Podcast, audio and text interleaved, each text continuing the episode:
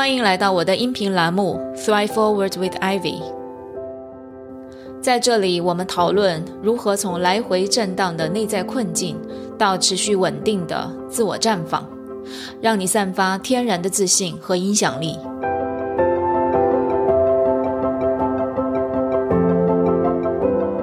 这里不是心理疗愈栏目，这里是拉伸你的认知、丰富你的洞察、锻炼你自信心肌肉的知行合一教练艾薇的频道。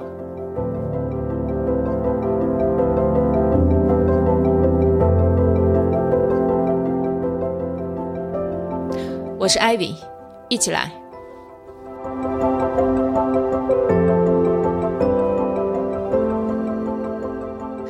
Hello，大家好，欢迎来到我的 Podcast 的直播间。今天呢，我们来聊一聊一个跟普通人都非常相关的话题，那就是关于焦虑这个话题。因为这几乎是一个所有人在某个时间段都会经历到的情绪。我相信我们每个人多多少少在某一个生命的阶段，或者是某一个场合会经历到它。只是呢，每个人焦虑的来源可能不一样。而我们处理焦虑的态度和方法也不同。那么今天来到我音频直播间的是我在美国的两位蜕变营的学员，也是我的朋友和伙伴。啊，一位是姜磊，一位是吴娇。姜磊呢是美国布兰代斯大学对外汉语专业的硕士，他拥有美国麻州的教育资格证，现在呢也是科学奶酪 STEAM 启蒙课的主讲老师。这科学奶酪也是你们的一个创业项目，right？对，OK，非常棒。那在国内，他曾经是一位大学老师，现在有两个女儿，一个五岁，一个两岁。阿菲娜吴娇呢，曾经在两个世界一百强企业工作。在上海短暂创业之后，来到纽约大学读 MBA 之后呢，创建伟成咨询，做船舶和飞机等大型设备资产方面的融资咨询。他现在也是两个孩子的妈妈。好，欢迎欢迎姜磊，欢迎吴娇，谢谢谢谢阿丽。好，谢谢你们来参与我的第一次的 Podcast 的这种采访。啊，那么谈回到我们今天的话题，刚刚也听到你们的经历哈，你们在来美国之前和之后，其实经历很不同，啊，听起来也是很顺利的。那么我也想听听看，你们在焦虑的到底是什么？尤其是你们在参加我们的项目、我们蜕变之前，你们在焦虑些什么？姜磊先来，好。呃，我在参加蜕变营之前，我有一个很大的焦虑是关于亲子关系，嗯，然后嗯和自我关爱之间的一个冲突跟矛盾，就是因为两个孩子很小，然后呢，他们有很多很多的需求等着我去满足他们，但是有的时候，嗯，我自己身体很疲惫啊，然后情绪也很。就是很崩溃。当我自己呃没有关爱好自己的时候，我没有办法去满足他们的需求。但是他们的需求又摆在那里，只有我可以满足。他们不要爸爸，只要妈妈。这样就是让我非常的就是不光是身体上，还有精神上，陷入到一种两难的境地。我我我是要先满足自己的需求，还是我要放下我的需求去满足孩子？这样他就不会哭也不会闹了。但是我发现，当我没有关爱我自己的时候，我没有办法去满足他们的需求。所以在亲子关系和自我关爱上面有非常大的焦虑。我不知道该怎么去面对，怎么去从这个困境中解脱出来。嗯嗯，亲子关系是你当时面临的一个很大的焦虑，尤其是情绪方面，怎么样去满足到他们的这种需求？对，嗯，那么你当时注意到这种焦虑了吗？觉察到这种焦虑了吗？有，有。嗯，它对你的影响是什么？哦，最明显的一个影响就是情绪。情绪很容易崩溃。当孩子嗯对着我提要求，然后对着我哭闹的时候，我没有办法控制我的情绪。我有的时候甚至会对着他们吼叫 （yelling），但是那个是我不喜欢的样子。当我吼出来的时候，我自己并没有感受到就是 release 或者是 relieved，然后反而又让亲子关系变得更加的糟糕，然后孩子又很害怕，看到他们那种害怕的眼神，我又觉得我做的不好，然后又开始自责和自我批评，然后就没有办法接受那个样子的自己，但是我又不知道该怎么办。嗯，呀，所以一方面情绪没有办法控制，另外一方面在情绪发出来之后那种自责，不知道该怎么办。嗯，那你当时有采取什么样的措施去处理这个问题吗？啊、一个是用逃避的方法，把爸爸叫来，我说我要休息了，我没有办法面对他们，我要一个人待一会儿。但是这个逃避的办法不能解决问题，因为孩子还是在那里尖叫，我要妈妈。然后我当一嗯我在另外一个房间，我也没有办法说完全的不理会，完全的去躲避。那躲避不是一个好的办法。然后第二个的话，我参加了一些 group coaching，关于情绪管理的。呃，我学到了一些方法，一些 tools，但是我发现那些方法只能在我状态好的时候管用。就是在我可能身体状态、精神状态都比较好的时候，我可以非常好的控制我的情绪。我可以告诉我自己，他们是孩子，我不需要跟他们吼叫，吼叫没有用。这些在我状态好的时候，我都可以做得到。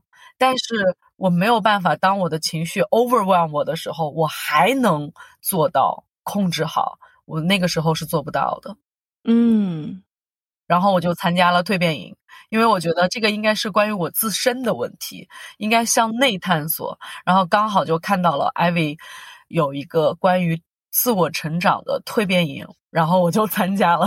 嗯，听起来好像也是抱着试试看的心态，right？那个时候感觉到你的这个状态好像是，哎，我知道我需要处理这个问题，但是我不知道该怎么办。感觉那时候的你是在啊、寻找各样的方法，对，是的，去去去从根本上能够去缓解或者是解决这个问题。是的，所以，当你来蜕变之前，刚刚你讲说我好的时候，其实我是很能够管理好，我知道我该怎么办。你有这些知识体系，这些东西你已经明白了。但另外一方面，让你卡住的是，就是当你情绪 overwhelm 的时候，你在情绪里面的时候，怎么样去处理？是没错。那你在蜕变营的这两个月当中，你自己感觉到焦虑感减少了吗？你你你怎么去看待焦虑这件事情？有什么不一样？嗯 嗯，我觉得我的焦虑主要是在于，嗯，呃，就是我在情绪上的一种自责。嗯，就是当我情绪失控的时候，我会觉得我自己不好，我没有办法接受自己这种状态。我的焦虑是来源于对我自己的不接纳。啊，嗯哼，然后参加蜕变营之后，最大的收获就是，呃，讲到情绪那一节课的时候，第一个就是说，It's okay to feel anxious. It's okay to feel annoyed. 就是艾薇告诉我的，负面情绪没有什么大不了的，没有关系。当负面情绪来了，就接受它，感受它。但是负面情绪不会影响说 You are not a good mom。嗯，我觉得这一点很帮助我，就是我知道了这个概念之后，我没有再自责了。我觉得这是一个很大的一个转变。我现在其实偶尔情绪也会失控，我可能也会去吼他们，嗯但是我不会自责，我不会去怀疑我自己。我因为情绪不好了，我就不是一个好的妈妈。我现在完全没有这种情绪，所以我很开心。哇哦，所以听起来好像是我们过去在感受到负面情绪，或者对孩子表现出这种负面情绪的时候，我们会把它跟自己的一个评价挂钩，好像觉得对。啊、我不是一个好的妈妈，我为什么要对孩子这样？对，但是我在情绪里面，我又没有办法去控制住自己的情绪，那些情绪有着它深层的需求，然后我需要看见他。但是，可是当我去表达他的时候，我又觉得这个好像让我感觉到自己不是一个好的妈妈。嗯，所以这里面你觉得在这之前和之后，他的这个关键不同是什么？我觉得之前是因为，嗯，我无法接受这些负面情绪，我有觉得那些负面情绪就是不好的，而且是对我自己有自我怀疑、自我批评的一个一个 judgment 在。然后之后的话，就是说负面情绪对我来说很重要，我接受它，我有负面情绪也没有关系，很正常。我觉得是一种全然的接纳。当我接纳那个负面情绪的时候，其实等同于的是我接纳了我自己。嗯，我觉得这个是很关键的。如果我要改变的话，绝对不是来自于批评自己，而是来自于接纳自己。所以，这是我开始改变的一个非常重要的一个关键点。嗯哼，嗯，所以你讲到说，我开始接纳自己的负面情绪，也在接纳自己。那么在现在，或者是你在蜕变的过程当中，你处理焦虑或者是其他的负面情绪有什么不同？具体的操作是怎么样子的？首先，我会当我的情绪来的时候，我会问我自己：我怎么了？我有什么需求？比如说，我太累了。我说好的，那我先深呼吸。我现在更习惯做深呼吸。我原来觉得深呼吸好像没有什么用，不就是呼吸吗？但是我发现深呼吸很能帮助我，尤其是艾薇在上课之前会带我们冥想，就是说你深吸一口气，你吸进去的是对自己的 love，然后呼出来的是那些 negative emotions。哇，然后。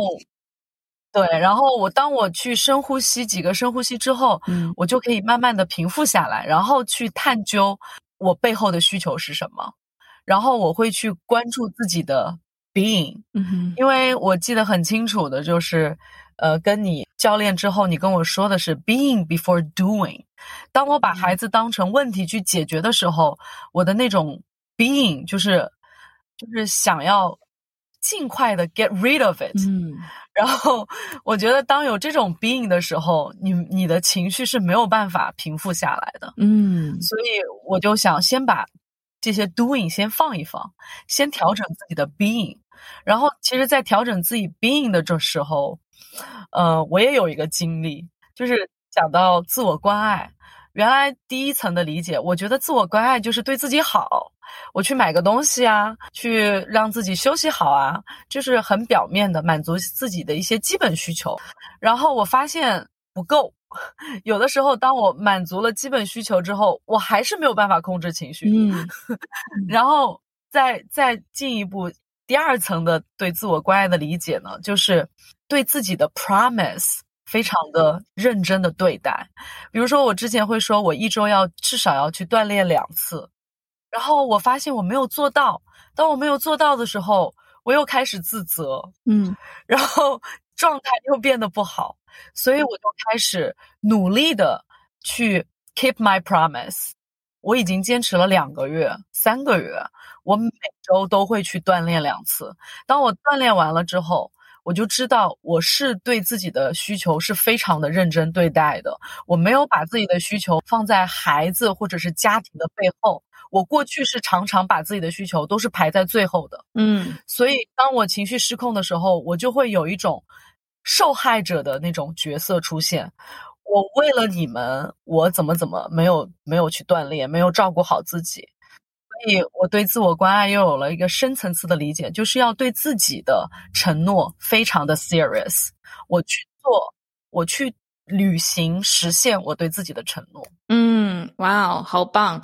那个雷，我理一理哈。你刚刚讲到第一点是说要深呼吸，现在你非常习惯深呼吸，因为深呼吸是一个我们去跟自己的内在连接，去观察到我们现在内在的状态是什么，我们的 being 是什么。对，所以我们先要调整好自己的 being，然后再去 doing，再去对待孩子，然后去处理他们的需要。对。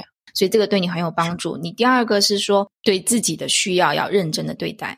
你在这一点上提出了自我关爱这个话题，好像自我关爱跟这个摆脱焦虑，它的关系究竟是什么样子的？当然，你刚刚提到了，它好像让我就是在情绪当中的时候，没有受害者思维。比如说，的孩子在哭闹的时候，我当时就觉得很受害者。但这个时候，有可能是因为我自我关爱缺失，然后让这一层的情绪更加被放大。听起来是这样。是的，嗯哼。所以你看，我们要摆脱自我焦虑，但是我们的解决方法变成了自我关爱。是，就是 self love，就是当你给自己 fell in love，然后你就会有 energy。当你有这些 energy 的时候，那些负面的焦虑。就像堆在你面前的石头，当你有 energy 的时候，你发现你有 power 去推动他们，他们不再是堵在你面前的那些东西，而是你可以绕开他们走，或者是把他们很轻松的推开，这种感觉。Right，有这种 energy，你把自己的 being 还是在谈那个 being，right？你把自己的 being 维护的很好，保护的很好。然后不断的给他去添加 energy，添加养料，嗯，然后你在面对一些外界要升级打怪的时候，你会有更多的能量，更多的 power 处理这些事情。嗯，太棒了。好。那么，如果说对于普通人，尤其是可能大家还没有接触到这些方法呀、体系呀，有可能像你过去的你一样，还在寻求方法，然后现在被困在这种焦虑的情绪当中，然后不断的、不断的累加上来，然后他们怎么样去摆脱焦虑？你有什么建议吗？啊，我觉得呃有几个小的建议吧。我觉得第一点就是给自己一些 quiet time，哪怕十分钟。嗯，你可以做深呼吸，你可以听一首歌，或者是看你一直想看的一本书，哪怕是一几页。我觉得给自己一些 quiet time，调整自己的 being，我觉得这个时间非常的重要。然后第二个就是告诉自己没关系，it's okay。嗯，我觉得这个很有用，就是可以帮助自己接纳自己所有的不好的情绪，就告诉自己 it's okay。It's okay to feel this。我觉得这个对我来说很有用。然后第三个，答应自己去做一件小的事情，而且要去实现它。比如说，我要出去 walk 十分钟，我就真的放下孩子，放下家庭，放下我以手里的事情，我就出去 walk 十分钟。然后我觉得就是从最小的目标开始。给自己一些 love 和 energy，对，嗯，好，太棒了，太棒了。那么我知道雷，你也说过，说你在蜕变你的突破太多了，是吧？好几个，对，很多。所以如果说啊，在这里也多分享一点，就是你觉得在这两个月当中，你的突破，你想要分享给大家的是什么？嗯，嗯，真的蛮多突破的。我今天讲。最大的突破，第一个就是关于去探寻自己的生命意义，然后去想一想自己的人生愿景，然后去捋一捋我的价值观是什么，然后再制定一些一年、三年、五年甚至十年的一个目标。这几样东西是我原来没有认真去思考。而且把它记录下来的一件事情，但是我发现我是在蜕变营，因为我们最后一次的作业就是写一个自己的个人宣言，最重要的部分就是这个部分。当我把它写下来的时候，然后我就会觉得自己，Wow，I'm so powerful，I can do everything。然后我觉得这是梦想的力量吧。可能你会觉得啊，就你目前的条件来说，你可能实现不了。但是没有关系，他给了我力量，他给了我动力，我觉得这是我很大的突破，从来没有想，也没有去做，把它写下来。嗯，这个有帮助你缓解焦虑吗？有，而且甚至是可以帮我 build up confidence。OK，不光解决焦虑问题，嗯哼，我的焦虑有的时候是来自于你想太多，做太少。Yeah。把你想的东西都写下来，去看一看你脑子里的这些想法，就会帮你减少焦虑。这个过程也怎么讲，有点奇妙，amazing，但是真的有帮助。嗯哼，而且我们说，有时候焦虑确实不光是眼前的事情，还有可能是说，哎，未来我不知道我的方向在哪里，right？对，然后未来对我到底想要什么，对未来的一种迷茫也会让我们产生焦虑。所以这些焦虑它虽然是小小的，但是它有可能是来自于我们不同的方面。没错，嗯，是。好，还有吗？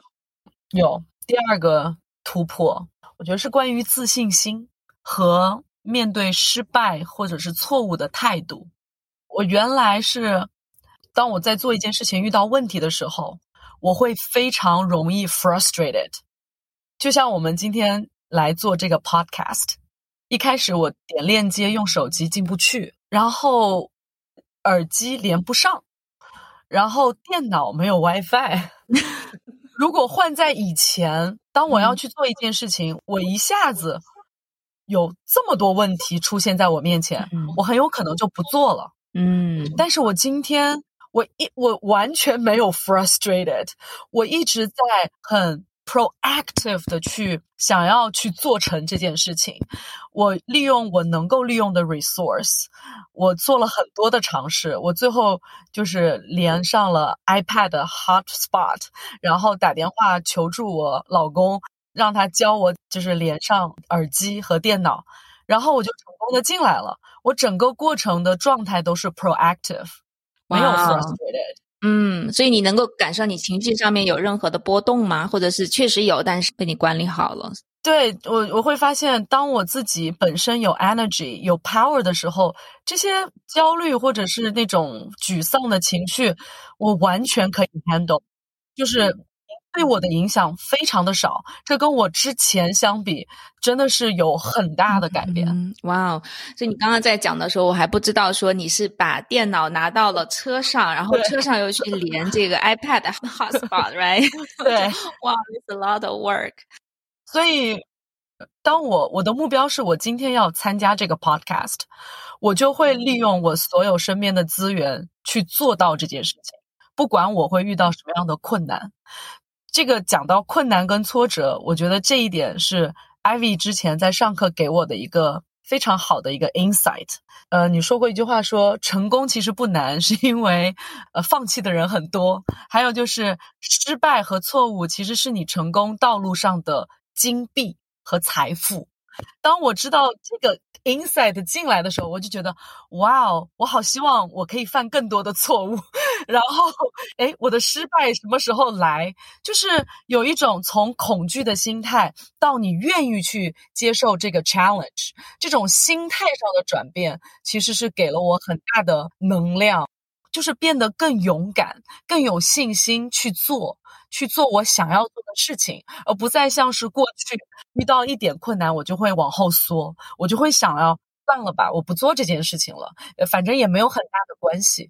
我觉得这种 mindset 这种 shift 是给我来说是很大的突破。Right，而且你当时我记得你还分享到说，哎，这个好像就是玩游戏一样，对，在积累那个金币，Right，我现在就是在做通关，我要积累这个金币，有了这个这个难关我通过了，然后我可以拿到更多的钱，我就可以往下一关。没错，我觉得这个这个比喻特别的形象，而且让我们就是开始去享受这个过程，嗯，不是把它当成一个任务去完成，我们真的是去享受，在这个过程当中，我们不断让自己变得更好。对。好，谢谢雷，谢谢，谢谢你。但是我最后还想讲一句，来，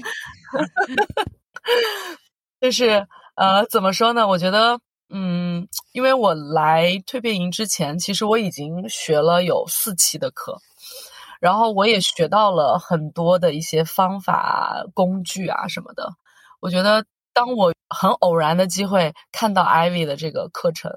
我觉得是一种缘分，就是刚好我的 timing 到了，这是我的需要，我的需求，然后 Ivy 出现，然后满足了我这个需求，就是我特别想说，在这个学习的过程中，我很感谢你，感谢，谢谢，感谢，很感谢你，因为因为我们在这个蜕变营的过程中，我觉得你的一个状态也是非常的 authentic，很 open，然后我觉得我有被你的这种 being 感动。呃，还有就是你自己也一直在蜕变学习，嗯，就是你也在不断的在蜕变，甚至是一种呃在 blooming 的感觉，因为最后我们结束了我们的课程，我们的 project，然后你的 podcast 也诞生了，所以我觉得就是教练和学员之间。就是感觉不像是老师和学生，更像是一种同伴。我们在互相的引领、互相的陪伴、互相的鼓励，然后最后大家一起成长。所以我很很喜欢，也很欣赏。谢谢谢谢雷你的看见哈，因为啊，这个也正好呼应我自己的愿景。其实我也是想啊，创造我们这样的一个社群，大家真的是一起走。那这里面不可能，我是在这个之外的，所以我一定是跟你们一起走。然后我自己的 intention 是说，真的是要知行合一。虽然我是教练，但是我知道行动真的是太重要了。然后我很多的学员或者客户，可能学完之后没有行动，然后慢慢慢慢他学到的东西可能就。就慢慢的忘记了，或者是根本没有意识到说，哎，这些东西其实我已经知道了，我马上就可以拿过来用。所以这也是为什么，就是我把自己定位的是一个知行合一的教练，对，而我自己也必须要做到，不光是知道，还要做到。对，所以我们彼此互相去赋能，互相去激励。嗯嗯，大家一定能够走得更远。对，也欢迎大家加入我们。好的，我们在这儿呼唤啊，呼唤同伴啊，同频共振的伙伴，对，大家一起走这条不太容易走的路，但是我们一定可以走得很远。是的，谢谢，谢谢雷，谢谢艾薇的邀请。嗯，好，谢谢。好，阿菲呢？哦，雷分享的非常好，对对，尤其是在亲子关系上的一些焦虑啊，还有后面的就是。蜕变营之后，学习之后的一些改变，我觉得是有一些很多的相似性。我可能那个在呃蜕变营之前，除了这个亲子关系。当时我有时候也是情绪失控啊，我觉得，但是我因为不想给小孩不好的榜样，所以就这个会焦虑。那另外一个呢，是在职场上的，因为我在生二胎之前，之前就怀孕的时候特别的努力，但是有一个项目失败了，当时就给了我一个重创，呃，让我甚至对自己的一些沟通能力啊、谈判能力呃产生了质疑。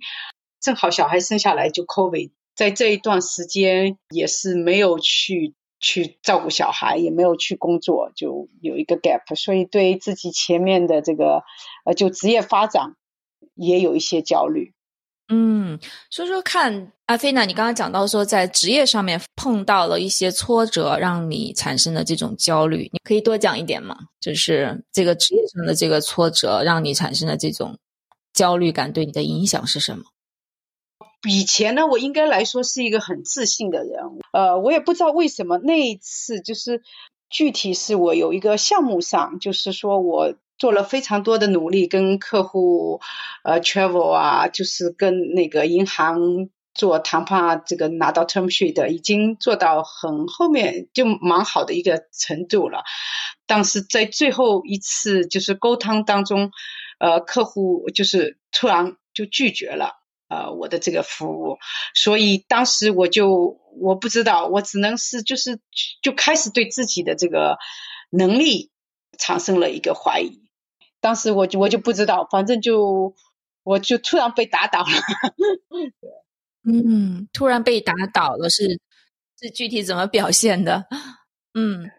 打倒了，就是我，我也不想去跟这个客户联系。呃，虽然我这个 consulting 也做了将近十年，我就开始怀疑，呃，我自己创业，觉得我是不是去需要去改变路线呢？我是不是去得去其他的平台上工作呀，或者怎么自己呃再去做一些其他的一些能力上的发展呀？甚至就是质疑我目前做的，我是不是能够继续再去做这个事情？嗯，对。就对我的方向上，呃，我觉得职业发展的方向，我产生了一个质疑，而且我当时我觉得当时是看不到我后面的路了。其实我以前就是后面在后面 IV 那个蜕变营的时候，你讲到一个愿景啊，这些之后，我突然想起，就是在我焦虑的时候，那那一段时间，我就突然看不到我前面的路了。其实我以前都是很看好自己，就是。比较远的这样子的。对，就那阵子我我不想去做这些事情了。反正我我可能在职业这一块，我可能更多了去选择了逃避。正好也生了小孩，我就我也是想专心那个照顾小孩。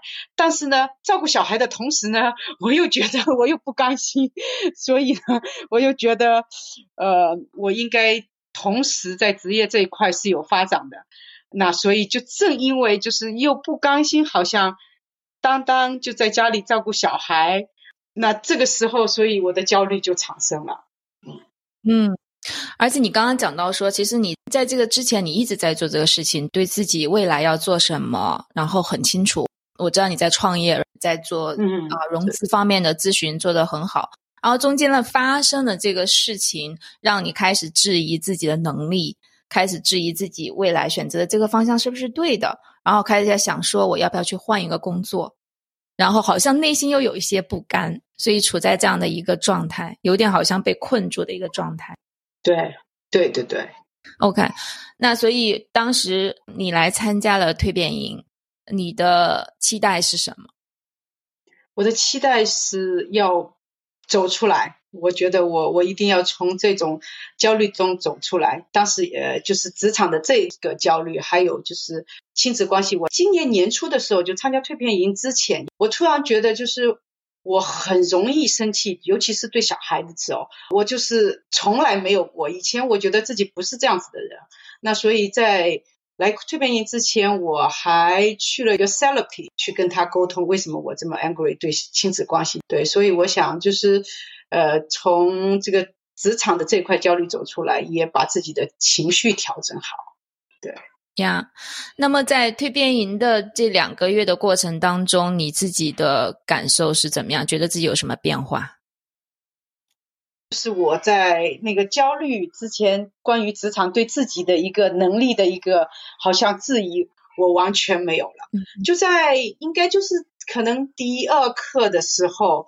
就我们谈到这个愿景，我们去再连接自己的时候，我我觉得我我就差不多走出那一块，至少说对自己能力的这个质疑，我觉得我又重新相信自己。嗯，这个是怎么发生的？很奇妙。嗯哼，所以我也觉得很奇怪。我觉得就是愿景这个东西，以前其实。大家都会觉得好像挺虚的，对吧？我以前也没有有意的设愿景，但是我在头脑里我知道自己可以，就是有很高的那么一个一个境界吧。我我以前是有那么一个境界。那在艾薇的课上，我觉得要一定要指出，就是自己的这个 life purpose，对吧？你这这个 vision，就把它呃更具体的写出来，这样子去连接，很很奇妙，我觉得。而且还有一个就是。呃，当中有一个做的事情就是冥想。你在每次课上面前面的冥想，我以前也试着冥想，但是我从来好像没有去静下心来去冥想。那我觉得就是闭上眼睛，呃，自己去想想自己以后要做怎么样的事情，这这个非常有帮助。我觉得就有可能就眼前豁然开朗了。另外还有一个就是一个 thoughts 的改变，就是一个想法的改变。为什么我当时就是对自己就那一下就就那当当那个项目可能在以前也会发生过，但是当时我就有一个执念，反正就觉得是说是我的问题，可能我的能力不行或者怎么样。后来我就在上课期间，也就是特地把这个事情提出来。Ivy，你你呢也给我了，就是让我去想一下其他的一些想法哦，也是从自己的一些结果。我们有一个 model，就是结果来看，一个想法的改变，也是会导致你的结果，自己的整个情绪，所有的我觉得会改变。对，嗯，所以这个也提到了我们在蜕变营学习的一个 self coaching model，right？这个自我教练模型，让我们知道说，哎。这个事情发生了，我是怎么看待它的？我的 thoughts，你刚刚讲到我们的想法是什么？这些想法其实又会影响到我们的情绪，然后情绪又会影响到我们的行为，最终能够导致我们的结果。所以看到了这个，我们说这个 flow 或者这个逻辑的关系，我们就知道说，哎，我们要怎么样去调整自己？嗯，对。而这里面有一个最关键的点，就是我们的 thought 其实都是有选择的，it's optional，right？你可以有不同的 thought，取决于你怎么样去看待这些事情，这个是在你的控制范围之内的。对，而且这个变化确实蛮神奇的。你确实就是像你 model 说 intentionally，就是呃有意识的去去改变那种想法，让他就是更一个积极的一种想法。走向你想要的一种结果，这个我觉得是挺神奇的。嗯哼，呀，也是我觉得我在这个过程当中，我觉得是一个很大的收获。呀，而且你刚刚第一点提到的这个愿景，提到的 life purpose，这个是你想要去创造的，那个是你的 intention，right？我想要去创造那个东西，我看到了，我想要有个什么样的未来，我想要创造什么样的影响力，然后我们再回到当下，说我有什么样的 thought，我有什么样的信念。或者想法是服务于我这个愿景的，我的使命的，就能够把他们联系起来。嗯，对呀。好，那么在这个过程当中，你的焦虑感有减少吗？你处理焦虑有什么不一样？嗯，焦虑感有减少，还有在处理这个亲子关系上。你讲到的一个就是我会去去感受我的负面情绪。我经常现在，比如说，呃，我要很生气了，对着小孩觉得他们做的不对，我就会马上停下来，我就会闭上眼睛，就去感受我的 feeling，去感受我为为什么会这样子，我为什么这么想。我我可能会很快的想一下，我本来可能觉得小孩，呃，他可能故意的或者怎么样，那我可能想。想一下，optional，其实可能是他是不是也是状态不好，或者他有什么需求呢？我会去有一个 optional 的 thoughts，我会去想一下。那这样子之后呢，就很快，我觉得就几分钟的时间，我差不多我就能慢慢的调整下来，至少是对小孩这一块。对，嗯，你过去是怎么处理的？比如说像小孩出现这种状况，你产生焦虑、有负面情绪的时候，你会怎么处理？过去，有时候火了的话，我我之前想说那个，甚至想打小孩。我可能实在很生气了，我可能就自己把电视打开，可能看会电视，就不想理他们了。呃，我有时候可能会这么做，可能会逃避吧。我就是不不想去呃面对那个很负面的情绪。我可能是呃，或者我吃一点什么。零食啊，什么 东西这种，寻找一些可能短期的愉悦，缓解一下。对呀，然后现在你是你不会做这些事情，现在你不会说去看电视或者是吃东西，然后而是你刚刚讲说我会坐下来，然后真的是闭上眼睛去想一想，然后让这个情绪在自己身上被自己感受到，允许这种负面情绪来到自己的身上，然后真正的去感受到它。所以我们在这边也讲过，负面情绪其实真的一点都不可怕。当我们让它在自己身上发生，你去接纳它。刚刚姜磊也讲到说，接纳自己的负面情绪，去接纳它，去体验到它，去感受到它。其实这个负面情绪慢慢慢慢会，它会成为你的一种一种新的能量，一种新的力量，去面对当下的状况。好，那听一听阿菲娜，你对于普通人如何摆脱焦虑有什么建议？大家还还没有蜕变营的这一套体系，你想怎么样建议他？对普通人来说的话，我觉得你其实也是简单的，可以就是给自己几分钟，就在那个你感受到自己很焦虑，就让自己安静下来，呃，可以闭上眼睛，可以。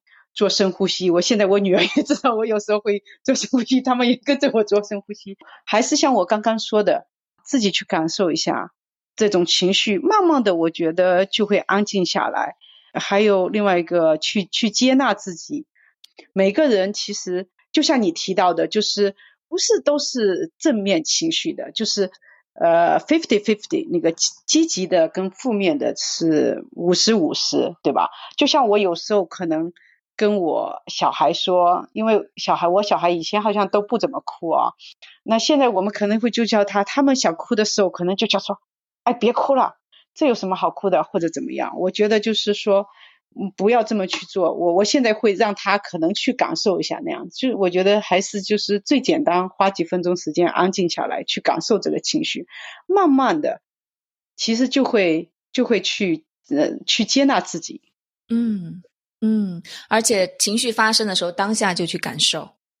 对，当下感受，我觉得这是很重要呀，就去感受到这个负面情绪。然后你刚刚讲到说，对孩子不仅自己懂了，自己懂了怎么样去处理负面情绪的时候，也会帮助孩子去处理他的负面情绪。就是孩子身上产生的这种负面情绪也是非常正常的，可能对于他来说也是需要的。而且我我讲一下，就是我小孩的一个改变，我可能是因为我的改变。打个比方，哦，我女儿就是那个大女儿。呃，她因为对钢琴也很感兴趣，那个她 summer 的时候，她三岁多她就自己开始说弹钢琴。她其实是很好学一个人。那她 summer 的时候，我让她去学钢琴，她可能回来之后，老师教她的曲子，她肯定就不练。我有时候我生气的，甚至就想打他的时候，我觉得我还送他去，就因为他自己喜欢，花那么多时间去，他不练。但是呢，当我自己。近期就我自己的情绪调整好了，我我也叫他调整好。哎，我近期发现他现在，呃，前两天就早上上课之前 八点钟之前就有十分钟吃完早餐，他都会自己坐在钢琴上弹钢琴。我觉得就他自然就改变了，我觉得这是很奇妙的。可能就是我的情绪焦虑没有了，他可能也感受到了，就我对待他的态度改变了。嗯。所以我们说，这种情绪啊，也是说我们身上传达出来的这种能量，其实你无形当中都在影响身边的人。是是，当自己调整好，把这个病给稳定住，然后给周围的人是那种很安定的那种感觉，然后很舒服的感觉，然后大家就会，you know，他会这种我们说自驱力啊，我也想加入进来，妈妈创造的这个空间，这个能量，然后我也想成为他的一部分。是，嗯。很奇妙，真的很奇妙。你还有其他想要分享的吗？就是我刚刚问题没有问到的。我觉得就是每个人，就是说刚刚不管焦虑啊，就是在生活啊、职场上，肯定都会碰到。不同的问题，我觉得就是说蜕变营或者这里教授的一个 self coaching 这个 model 呢，我觉得是非常有用的。所以我觉得大家首先可以听 IV 的这个 podcast，完了再去呃一些系统的一些学习，我觉得对每个人都会很受益的。而且我觉得就是说自己改变了，呃，家人也会改变，小孩所有的人都会改变，而且你的工作中啊，工作家人都会。产生改变，所以我觉得这个是很好的。谢谢阿菲娜。好了，你的宝宝在旁边了，他也需要你了，快去照顾他吧。嗯啊，好的，好，谢谢艾薇，拜拜。如果你喜欢我的音频，欢迎关注公众号 Thrive 创变社，获取音频文字稿。Thrive，T H R I V E。创变，创造变化。我们专注用团体教练、一对一教练和配套课程陪伴和支持每一位有理想、有情怀的知识女性，打造稳定、丰盈的底层结构。我们用教练向内探索，我们用行动向外表达，实现个人、家庭和事业齐头并进。一起绽放，加入我们，一起创变。